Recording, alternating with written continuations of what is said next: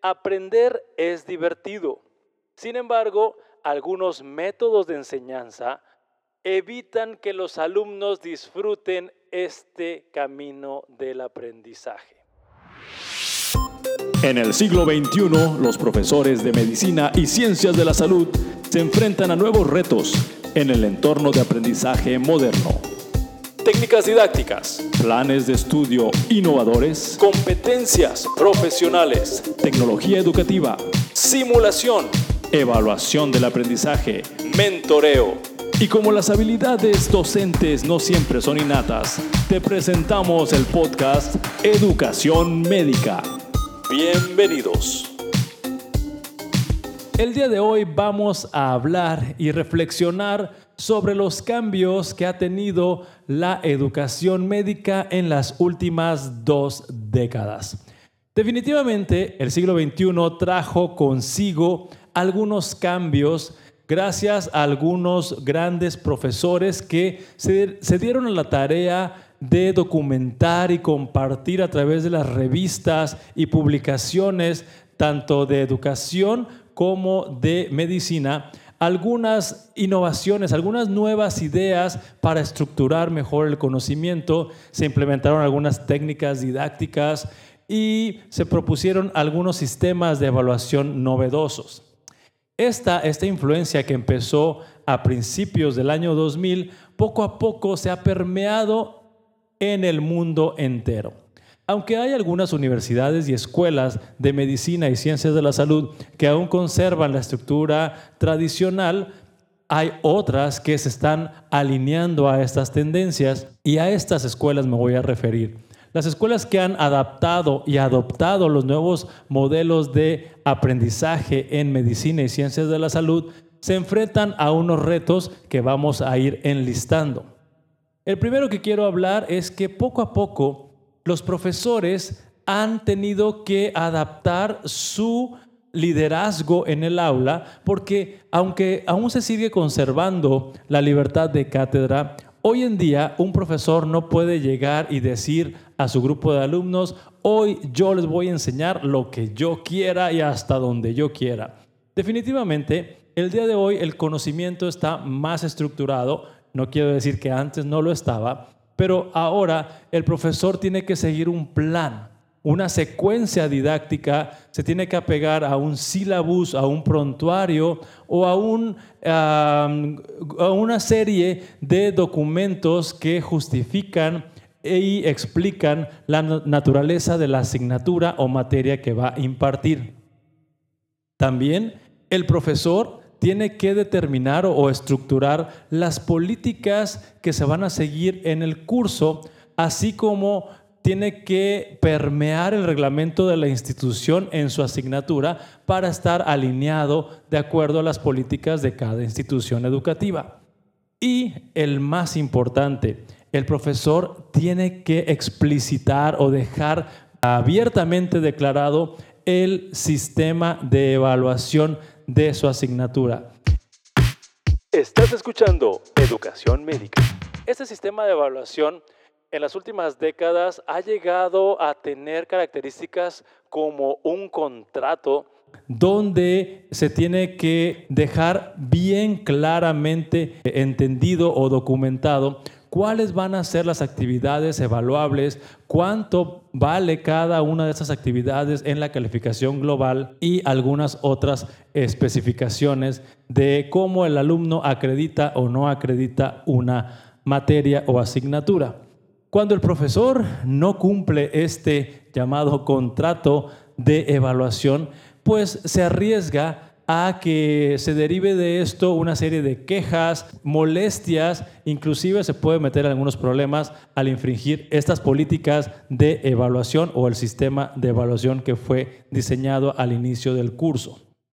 Cuando hay más de un profesor impartiendo la misma asignatura, algunas universidades tratan de que se haga un trabajo colegiado. En este caso, los profesores que comparten la misma asignatura se ponen de acuerdo para establecer la bibliografía, para establecer algunas actividades, algunos eh, sistemas de evaluación o exámenes para que se minimicen las diferencias entre la experiencia de un alumno con un profesor y otro alumno con otro profesor.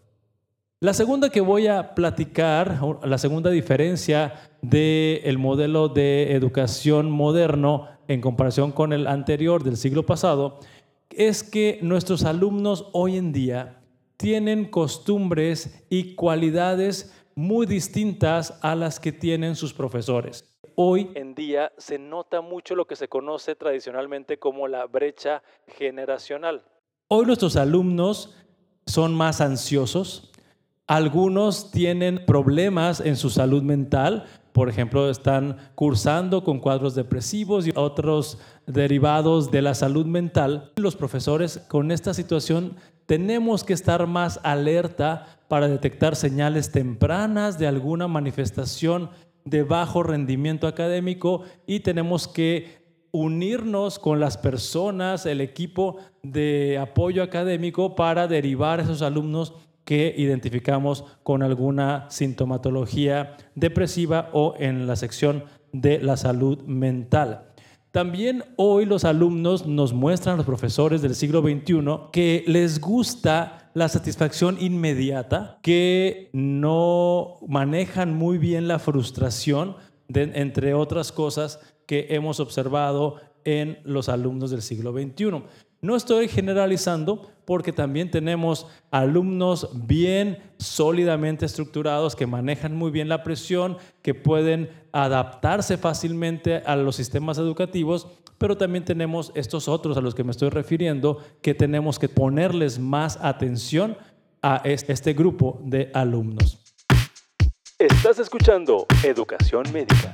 La educación médica en el siglo XXI ya no está centrada en el profesor. Ahora el foco es el alumno. El alumno es lo importante y ahora se busca que el alumno se exprese, que opine, que participe y que evalúe al profesor, que evalúe a la escuela, que evalúe el plan de estudios. Inclusive hay algunas universidades que están haciendo un cambio de plan de estudios o un cambio curricular, se pide que haya la presencia de algunos alumnos acompañando a esos profesores, esos líderes de diseño curricular, para que sean tomadas en cuenta las opiniones de los alumnos del siglo XXI. Muchos sistemas educativos están eh, abriendo la posibilidad a que el alumno elija algunas asignaturas o materias de acuerdo a sus intereses personales y esto se llama flexibilidad curricular.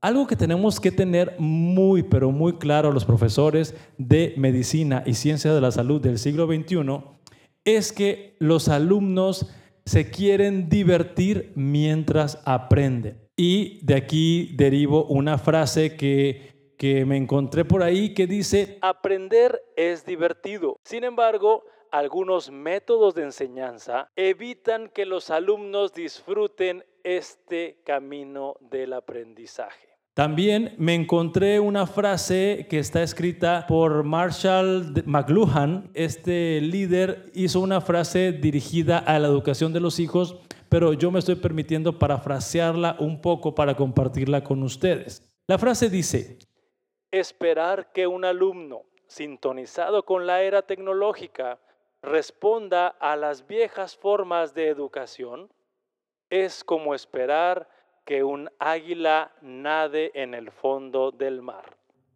Definitivamente, hoy los alumnos son distintos a los profesores y mencioné que se nota mucho la brecha generacional. Los profesores hoy en día tenemos que estar más alerta y tratar de ser más flexibles respecto a las décadas pasadas y tenemos que ofrecer a los alumnos otras experiencias educativas, aunque la brecha generacional nos separa y que los alumnos del siglo XXI tienen características distintas a nosotros, el objetivo es que aprendan. Y si es verdad que muchos alumnos tienen distintas formas de aprender, diferentes estilos de aprendizaje, y los profesores tenemos que hacer nuestro mayor esfuerzo de ofrecer diferentes alternativas dentro de, nuestro, de nuestra aula o dentro de nuestra área de influencia en educación. Pero el objetivo para nosotros es, independientemente de las características de los alumnos, tenemos que lograr el aprendizaje.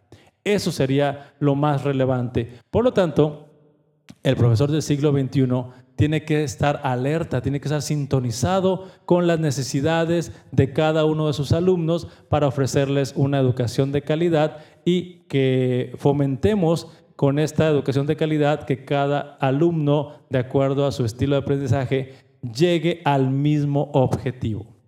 Bueno, profesores, espero que esta reflexión sobre la educación médica moderna te sirva para transformar tu práctica docente en el aula y logres mejores aprendizajes. Se despide en este episodio tu amigo el doctor Ismael Piedra y nos vemos en el próximo capítulo.